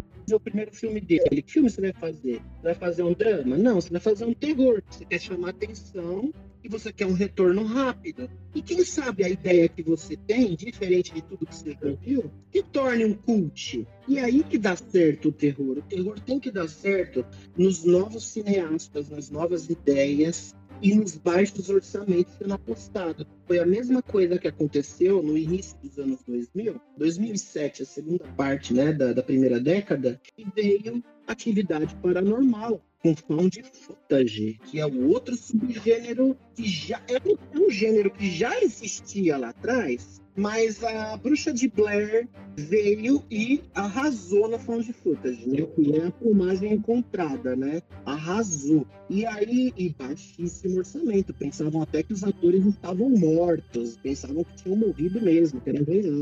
Foi o mesmo que aconteceu no Canibal Holocausto em 1970, um filme italiano. Achavam que pegaram o Rogério Deodato, levaram até pra polícia, até prenderam ele, foi a julgamento e tudo, achando que os atores tinham morrido nas filmagens. Ele teve que provar que os atores estavam vivos. A história se repetiu, ou seja, já existiu fonte de desde lá. Depois veio o brilhante atividade paranormal que levou centenas de milhares de pessoas ao cinema. Um filme que custou 100 mil dólares fez tipo 200 milhões de dólares de bilheteria, um filme. As sequências foram diminuindo, foi de 70 milhões, 50 milhões, 40 milhões, mas ainda o retorno financeiro era muito grande. Então, renovou o terror, trouxe uma perspectiva nova. Tudo por quê? Um jovem cineasta com uma ideia nova. E aí deu certo, eles espremem até o final. E o que veio de filmes diferentes aí, trazendo esse found footage como que é espanhol, brilhante. E assim, eles foram espremendo tudo, tudo, tudo, e é desse jeito que tem que funcionar o terror. Não tem que ter orçamento alto, tem que ter orçamento baixo, tem que ter ideias novas criativas, tem que incentivar esses grandes estúdios, os jovens cineastas, apenas pegar de repente um cineasta brasileiro de terror aqui no Brasil e falar, vamos pegar a visão dele e trazer para os Estados Unidos, não para fazer um remake do filme brasileiro que ele já fez, mas que é um cineasta brasileiro novo, com uma nova ideia fazendo um filme americano. Então ele pode ser que se torne um, um clássico, um cult daqui a alguns anos. Foi o que fizeram com Guilherme Del Toro. Ele fez o Labirinto do Fauno. Tudo bem que é uma superprodução, mas o Labirinto do Fauno era uma produção espanhola, e o cinema espanhol não tinha tanta visibilidade naquela época. E ele arrasou, ele ganhou especiais, maquiagem e tudo mais. E agora é um diretor espanhol que está em evidência. Tem o diretor mexicano, né? Que é o Chaves, que, é, que dirigiu A Maldição da Chorona. Também é um promissor diretor. Apesar que nem A Maldição da Chorona, nem Invocação três mexeu comigo. Não gostei de nenhum deles. Mas você tem que dar crédito pro cara. Estão pegando cineastas de fora, estão dando oportunidade para outros países. É, acho que agora pode ser que engrene. Eles só tem que parar com essa fórmula de grandes orçamentos, porque o que aconteceu com a Universal tentando fazer o Dark Universe trazendo o Drácula, a história que nunca deveria ter sido contada, né? É, a múmia do Tom Cruise, que é péssimo, que é um, praticamente um filme de ação, filmes assim. É, eles erraram na mão e não deu certo esse Dark Universe por conta disso. Os orçamentos de 150, 170 milhões de dólares para um filme que era de terror. E o segredo do terror é baixo orçamento. E porque o Homem Invisível de 2020 sucesso, porque ele custou só 7 milhões. Ele não é um filme caro. A história é incrível, os efeitos são muito legais, mas é uma história simples. Ela não exige, oh, Tom Cruise com a múmia caindo um helicóptero de um avião. Sabe, aquelas coisas que exigem muita grana. E tipo, Tom Cruise vai ser o dublê dele mesmo, como sempre, vai dar uma de novo. Então aí fica mais caro o cachê do cara. Então, eles fizeram aí o com essa fórmula baseada nos anos 30 da Universal, né? Baixo orçamento, é um filme muito baixo. E eles conseguiram também por conta da pandemia, que não, ele foi praticamente o único filme lançado né, em 2020 ali na, no primeiro semestre. E aí isso também ajudou o Homem Invisível a fazer o sucesso que fez. E agora a Universal Pictures pretende retomar com essa fala que o produtor James Wan usou para o Homem Invisível. Baixo orçamento, uma história mais amena e trazendo os monstros clássicos de volta. E a intenção agora é eles fazerem ou da noiva de Frankenstein ou do Drácula, mas para os dias atuais e com esse orçamento baixo. Então agora o Dark Universe da Universal Pictures vai trazer os monstros clássicos de volta nessa nova abordagem nossa do século XXI e da forma que a gente gostaria, entendeu? A fórmula do passado. E se der certo, isso aí vai ser um divisor de águas para todos os produtores, para todos os é, e grandes estúdios de Hollywood fazerem filmes assim, baixo, mais contido, tem que querer ser tão perfeito como é a Invocação do Mal e com grandes artistas, para ter realmente a atenção, porque tá muito caidaço essa coisa linda. O cinema tem que ser mais raiz, mais mostrada em tela. O fã de terror ele gosta de efeito prático, ele não gosta de CGI. Ele quer ver um monstro, uma pessoa derretendo, ele quer ver as coisas acontecendo na tela, um trabalho totalmente diferente. E essa que é a magia, é ser diferente da realidade. Sim, e é uma coisa muito, né? É tipo igual o Shyamala, né? O M. Night Shyamalan. Tipo, você dá dinheiro para ele, esquece, não, não dá certo, sabe? Porque eu acho que vem muito disso, de que o terror, né? Tipo, você, é um gênero que você precisa de muita liberdade. Porque não é um gênero que, tipo, por mais que pessoas mesmo que gostam muito de terror, não é todo filme que vai agradar. Então, você precisa de espaço, né? Pra experimentar, testar coisa nova, essas coisas. E querendo ou não, se o filme tem muito orçamento, você não tem essa liberdade. Porque aí é um monte de gente que fica, ó, você tem que dar o dinheiro de volta, hein? Ó, esse filme custou não sei quantos milhões, tem que dar, sei lá, o dobro, o triplo triplo. E não dá certo, né? Porque aí você acaba aprendendo muito. E realmente, isso que você citou da múmia, gente, para mim é assim. foi um sofrimento esse filme da múmia do Tom Cruise, sabe? Tipo, eu não sei o que aconteceu, nada faz sentido, nada naquele filme faz sentido, nada funciona. Gosto muito do Tom Cruise e da ação que ele faz. Acho incrível o talento dele de se entregar a vida pelo não precisar de dublê. Mas assim, Tom Cruise continua fazendo Missão Impossível, tá? Sim, exatamente, sabe? Porque é um filme que ele não te dá medo em nenhum momento, sabe? Porque justamente, né, tem um monte de CGI e querendo ou não CGI, o filme tá em cartaz já parece velho às vezes o filme, sabe? Pelo CGI. Não é uma coisa que funciona tão bem. Fica datado com CGI. É, então, fica artificial, né? Porque você vê, você vê que tipo não é real aquilo, você não consegue sentir um peso. Então, nossa, eu sofri. Tem filme de terror dos anos 80 com efeito prático, gente, que vocês não imaginam. Até hoje parece que, por mais que você vê de repente o boneco lá, tipo Poltergeist, o fenômeno, e o cara tem uma visão, ele se olha no espelho e ele vê uma ferida, começa a rasgar nele tudo. Você vê que é um boneco, mas é tão bonito ver aquela forma de arte ela não se tornou obsoleta e ultrapassada, ela se tornou charmosa. Você brilha os olhos de ver aquilo. É, por exemplo, um filme de ação, O Exterminador do Futuro, de 84, do Schwarzenegger. Quando ele arranca metade do rosto dele e fica com o olho do T-800 para fora, é um boneco, é um animatrônico. Muito lindo. É, a gente não vê. É, qualquer pessoa que vê comigo e que eu mostro filmes assim, a pessoa não põe defeito e fala, nossa, que da hora essa cena, né? Tipo, que da hora as cenas da bolha assassina, gente. Como foi feito aquele filme? Tem efeitos práticos, bárbaros, bonecos animatrônicos. Nossa, ontem fez aniversário, inclusive, 39 anos um filme maravilhoso do John Carpenter, que tem aqueles extraterrestres e body horror, né? Transformando a pessoa em alienígena. Então, é, não ficou uma coisa ultrapassada, ficou charmoso, ficou bonito. É uma forma de arte diferente, entendeu? E agora, quando você faz um filme, ai, por exemplo, tem o remake de A Hora do Pesadelo, o remake de Sexta-feira 13, o remake do Halloween, e eles colocam nesses filmes que são consagrados dos anos 80 e 70 colocaram CGI. E você vai ver, tipo, Hora do Pesadelo para agora, 2021, eu fiquei chocado, que semana retrasada eu resolvi me sacrificar e assistir de novo, fazia muitos anos que não tinha visto, e os efeitos CGI estão datadíssimos. Olha, eu acho que tem programa de TV da TV Cultura que tem efeito mais bonito do que o Fred Krueger ali da, do remake, porque é um CGI que é muito barato. Esse CGI, ele, ele é rápido de fazer, mas ele é caro.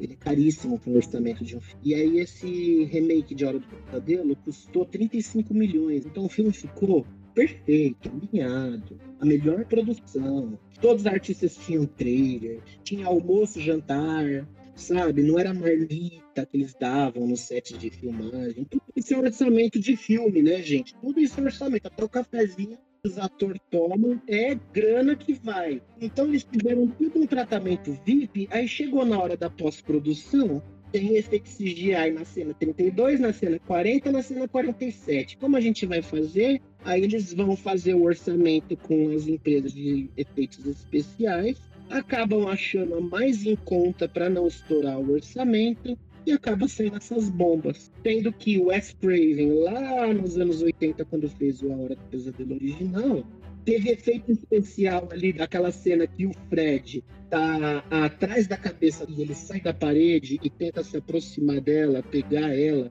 Aquele efeito custou 5 dólares. E o efeito que ele até hoje parece um CGI, mas não é. Uma parede de plástico, tinha um nome, aquela fita tape que eles punham lá, e um dublê se jogou contra aquela parede de plástico, fazendo a forma da mão e do rosto dele como se fosse querer pegar. Junto com a fotografia e a iluminação certa, fez um efeito parecer que era um efeito caríssimo e custou 5 dólares e levou uma tarde para gravar aquela cena.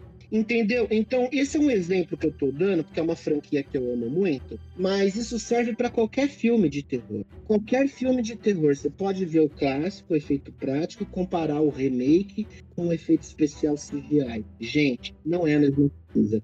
E o CGI fica datado. Passa 5, 6 anos, a tecnologia mudou. Aquela nova trilogia do Star Wars do início dos anos 2000, 99, 2001 e 2003, 2005, que foi o último, a Vingança do Sith, ele, se você for assistir ele, você é extremamente datado, né? Fica fraco. Até o Senhor dos Anéis, que para fundo dos filmes no início da década de 2000, já está datado os efeitos especiais. Não está mais tão legal. Você vai ver filme do Harry Potter, que achava incrível, e hoje em dia você já vê que não é tão incrível assim. Eu prefiro ver a Dina Eugênia, a feiticeira, que tem aquele efeito prático de câmera, de piscar e sumir, é muito mais incrível e até hoje é tão bonitinho e fofo de ver aquilo e do que um Harry Potter que tem aquele CGI. Então o CGI é uma bênção e uma maldição no cinema, em qualquer gênero, tá, gente? E foge da nossa realidade, né? É, e é uma coisa que fica em excesso, né? Porque como é fácil, entre aspas, né? Não tô desmerecendo o trabalho de quem trabalha com isso, mas é uma coisa que é igual a gente comentou antes, né? Tipo, você vê, igual, tem um amigo que ele trabalha com efeitos especiais, modelagem 3 dessas coisas, sai, sei lá, episódio do Loki. E aí, no, tipo, no fim de semana seguinte, ele mostra como ele faz o, o mesmo efeito especial que tá no Loki, né? Então, como é uma coisa mais rápida e é tão normalizado, né, na indústria, ficam tacando em tudo, em vez de, tipo, usar quando só é necessário, né? Porque eu acho que muito do porquê que os efeitos práticos funcionam é que eles pensavam muito também antes de fazer. Por mais que fosse uma coisa simples, eles pensavam do, tipo, tinha todo um planejamento de, tipo, vou fazer isso, pegar isso desse jeito, sabe? Não era só, ah, taca aí porque é fácil, né, fazer.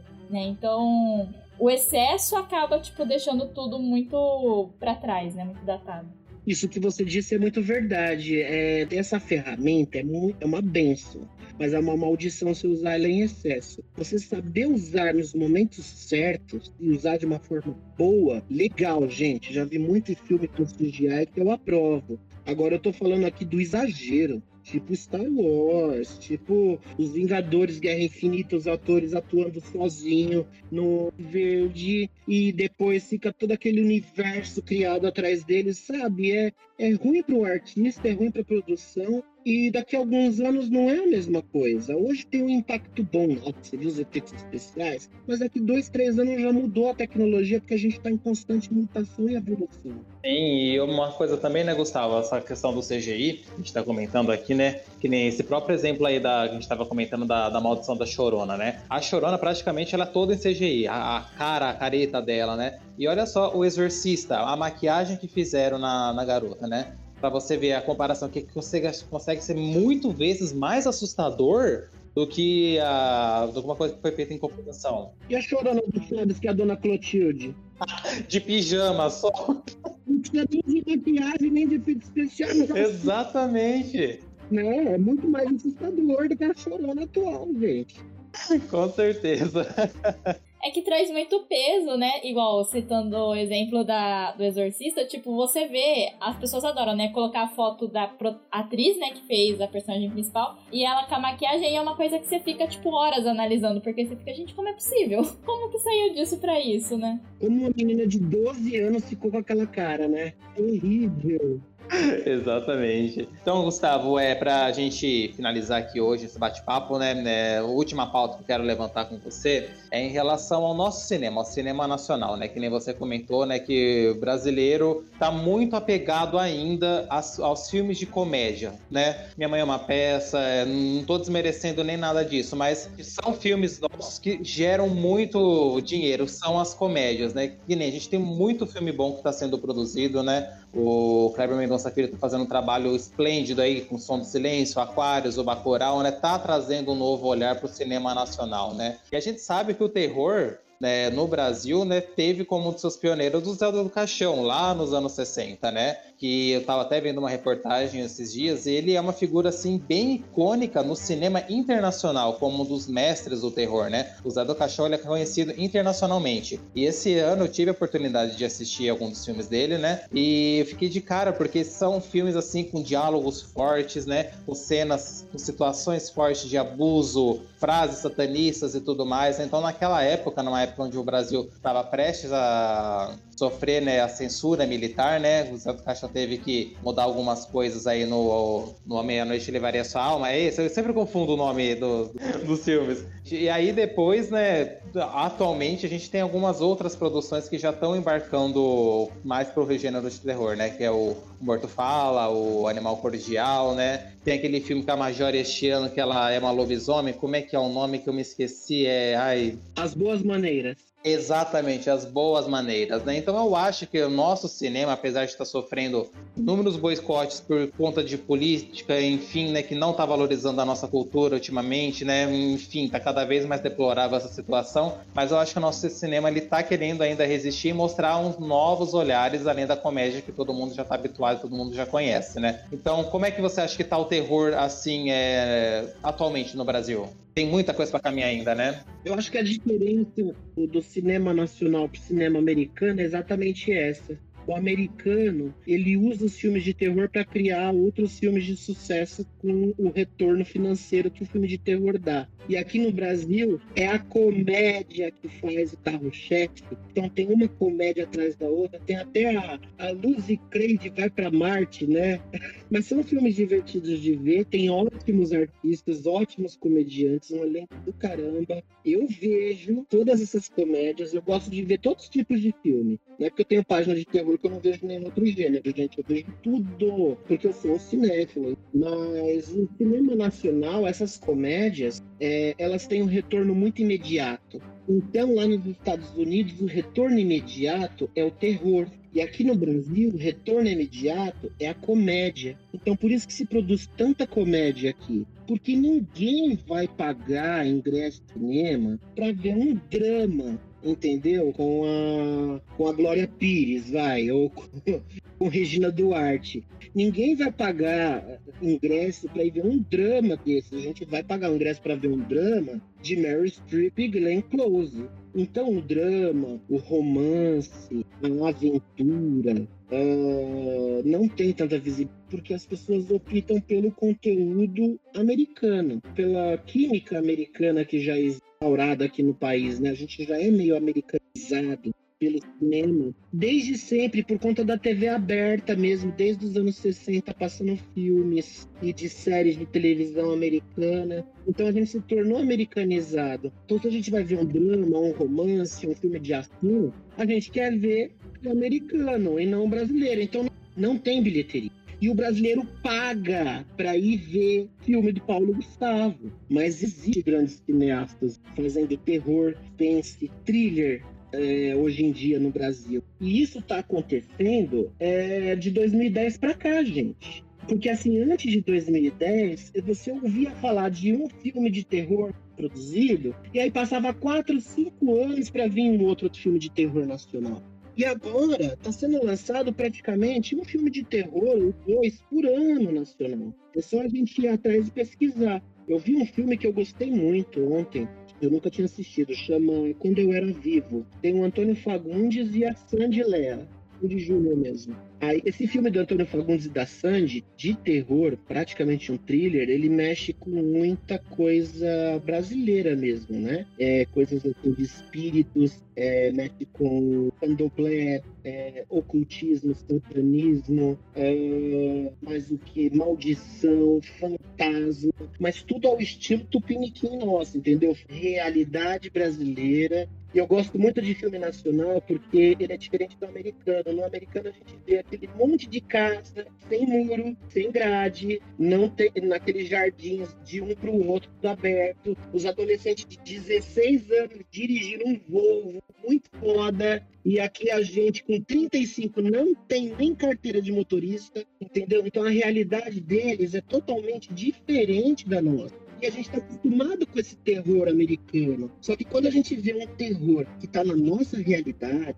quando vai mostrar um cemitério, não é aquele cemitério cheio de graminha com as lápis e que tem a manivelinha para descer o caixão. Quando você vê um filme nacional de terror, você vê tijolo cimento, areia e lajota nos cemitérios, como costuma ser, né? Então, o nosso, nosso cinema nacional é a nossa realidade. E eu estou orgulhoso de ser brasileiro por isso, porque eu, eu vejo um novo tipo de terror. Se eu fosse americano, eu ia conhecer esse tipo de terror, o americano. Eu sendo brasileiro, eu conheço um novo tipo de terror e eu vivo esse terror porque eu estou vivendo numa realidade que está sendo mostrada na tela. Então, o cinema nacional está tá, tá agora, nos últimos 10 anos, tomando essa visibilidade. E a gente brasileiro, fãs de terror, estamos dando valorização para essa realidade não, né? Porque o americano já é um território que a gente conhece, assim, de ver cinema. E o nacional é o território que a gente vive mostrado na tela. Aí a gente fala, isso pode acontecer comigo, cara. Então eu acho que dá uma sensação muito bacana o cinema nacional. É, deixa eu só complementar uma coisa do Zé do Caixão. Ele é melhor desses cineastas que estão aí. Esses cineastas que estão agora nessa última década é, fazendo filmes de terror e estão fazendo bons filmes nacionais tem uma cidade de 30 para 35 anos e que cresceram vendo o Zé do Caixão no Cine Trash, apresentando filmes de terror. Vendo Zé do Caixão, essa representatividade dele lá fora, admirado por Tim Burton, Rob Zombie, é, que já até conheceu o Christopher Lee pessoalmente, um cara que foi muito cultuado lá fora. E aqui no Brasil ele era um subversivo, era uma pessoa tipo um louco, é um louco. E conforme ele fez sucesso lá fora, aí ele foi fazer sucesso. E esses cineastas que estão fazendo esses filmes agora é a nossa geração. E cresceram sabendo disso e agora estão vindo à tona. Agora, depois de mais de 50 anos que ele tem de história no cinema, agora a geração cresceu assistindo ele que viu a, a, criatividade do homem, ele nasceu com a vontade de fazer cinema. O pai dele era dono de um, de um cinema lá, e ele assistia todas as sessões de graça, porque o pai dele é o cara que ficava lá cuidando do cinema e dos rolos dos filmes e a exibição. E ele assistiu tudo e ele via como que era o filme. Que tinha começo, meio e fim, como começava, tinha o crédito inicial, como a história se desenrolava, os jogos de câmera. E ele foi fazendo de forma precária, com uma câmera 8mm. Ele começou gravando com os amiguinhos dele lá. E ele, com esse filho, com essa vontade, essa coisa louca dele, ele construiu essa obra. Você viu esse ano Meia-Noite Levarei Você viu que coisas maravilhosas tem nesse filme? Por exemplo, a cena que ele vai para o cemitério e as mãos de mortos saem, pegam ele, levam para dentro da tumba. E numa época que a ditadura militar estava começando em 64, 64, ele estava filmando esse filme e falando contra a Igreja Católica. E o país, o Brasil, naquela época, era um país totalmente católico. Ele come um carneiro na Sexta-feira Santa, na frente da janela, dando risada satanicamente. Ele fala tudo aquilo que ninguém jamais falaria. E nunca existiu um precedente disso. Que cara tirou essa ideia? Um gênio não tem outra palavra. E toda essa criatividade dele, essa espontaneidade, essa coisa nata que nasceu com ele, essa arte do cinema, claro que ele foi pro terror porque o terror era o gênero barato. Mas se você desse é, para ele a oportunidade de fazer um drama, um romance, eu tenho certeza que ele não decepcionaria. Ele era muito criativo. Trouxe essas, essas gerações que nós estamos vivendo hoje, que nós temos que aproveitar no cinema nacional, graças ao José Mojica Marins. Então ele tem uma influência muito grande, gente. Muito importante. Eu sou fã demais dele. Que nem eu comecei a conhecer o Zé do Caixão é, esse ano, que nem eu comentei agora, e eu gostei bastante onde é que ele tirava toda essa ideia, né? ainda mais numa época onde não tinha tanta referência para mostrar tudo aquilo que ele já que ele estava mostrando ali para gente, né? Então é um cara que realmente não foi reconhecido, né, no tempo que deveria ser reconhecido aqui no país, que nem você falou, ele teve que ser reconhecido lá fora para depois aqui dentro a gente mudar o olhar em direção a ele, né? Isso a gente vê até em outros cenários também, né, Gustavo? Que nem a banda Angra. O Angra não faz muito sucesso aqui no Brasil, mas lá fora bomba. Sepultura, a mesma coisa, né? Então são talentos assim que, tipo, a gente tem na mão, a gente não sabe olhar, a gente julga e sei lá, para mudar a visão da gente em relação a esses artistas, a gente tem que ter um padecer do exterior, né? Eu acho isso muito triste. A gente não sabe aproveitar realmente aquilo que a gente tem em mãos. Mas infelizmente é sempre assim todas as culturas. A gente nunca valoriza a nossa cultura, a gente valoriza sempre do colombiano. Tanto que a gente costuma falar assim: ah, esse país tá um saco, tá uma merda, tá tudo horrível aqui. Eu vou para fora, devia ser americana, devia ser inglesa, eu vou mudar para fora. Mas, gente, lá também tem outros problemas. E você tem que valorizar onde você tá. Você tem que tentar construir um lugar melhor onde você mora, onde você tá. E valorizar a sua cultura, né? Sua nacionalidade e lutar por isso para que seja cada vez melhor. E ó, esse podcast vai ser dividido em duas partes, porque ele tá é que é um assunto, né, que rende muita coisa para ser dito, né? Então, o terror é uma coisa muito abrangente. Então, tem muitas coisas ainda que a gente nem chegou a falar, adentrar muito, que nem o próprio Bebê de Rosemary, o Exorcista, né? Enfim, outros filmes aí classicões que ficaram de fora, mas então, para finalizar, o Conde, eu queria que você pelo menos desse uma indicação, assim, ou duas, de algum filme que você fala, cara, veja esse daí que vale a pena, assim, sabe? Pode ser uma coisa bem bem escondido, sabe assim, sabe aquele filme de terror que você tem que falar, não, esse você tem que ver, uma coisa que não seja tão conhecida, uma coisa que te ama. Então, só pra gente finalizar. Ai, lá vem eu, lá vem eu meus cast.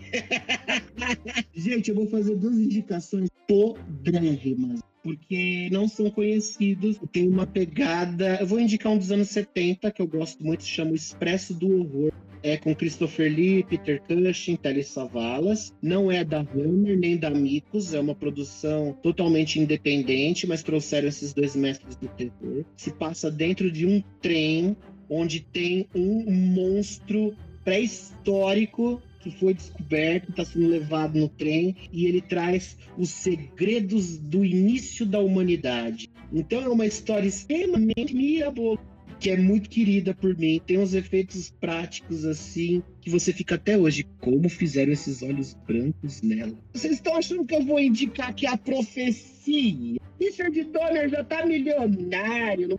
Então eu vou falar do Expresso do Horror. E dos anos 80, eu vou fazer. Ai, gente, isso aqui é puta que eu. Eu tenho medo de alienígena.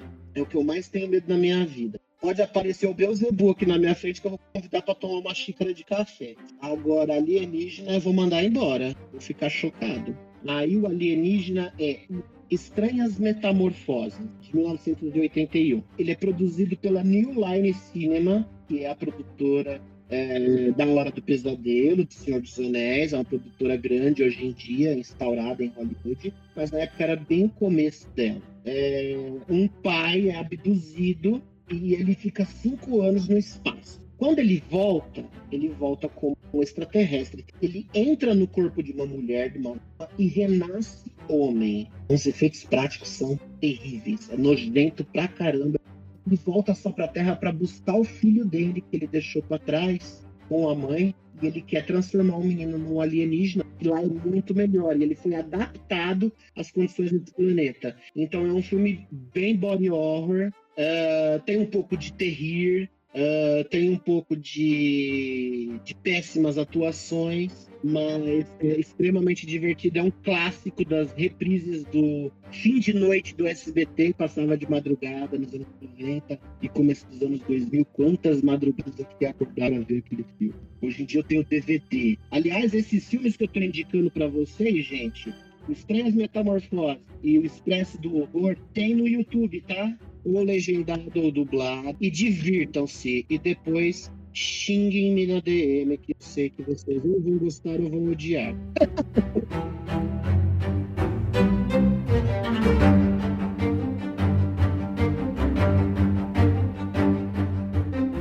Adorei as dicas, as sinopses parecem muito legais. E aí você falou que tem uns efeitos meio trash, gosto. Estou intrigada, interessada. E, e aí eu queria, agora nesse final, né, agradecer o Conde Gustav por ter participado com a gente, né? Igual a gente falou, provavelmente a gente vai chamar ele de novo para falar mais, porque terror é muito amplo, né? Tem muitas subdivisões, tem muitas coisas que podem ser debatidas, muitos filmes aí nessa longa história, né? Que está quase desde o princípio do cinema existindo, né? E sempre provavelmente vai existir, esperamos, pelo menos, né? Então, agradecer novamente e é isso, gente. Tchau, tchau.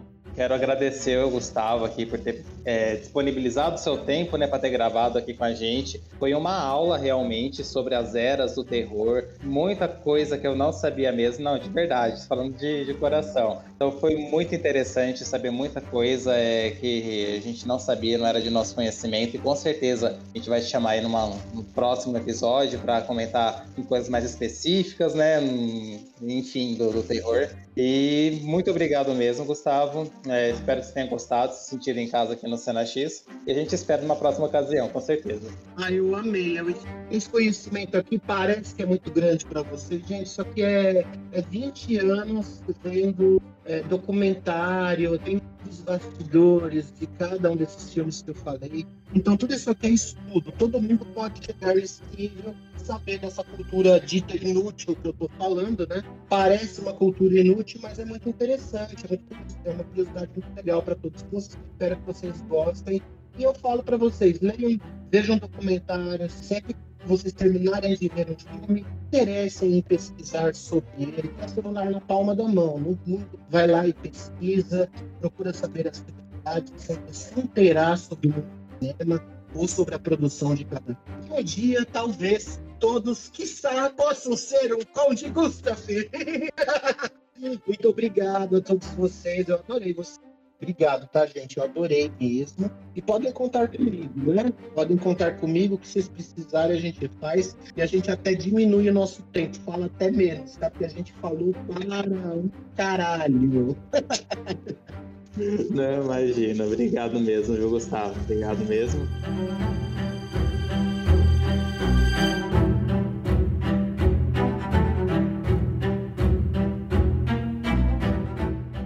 A música usada nesse podcast é de Dan Henning.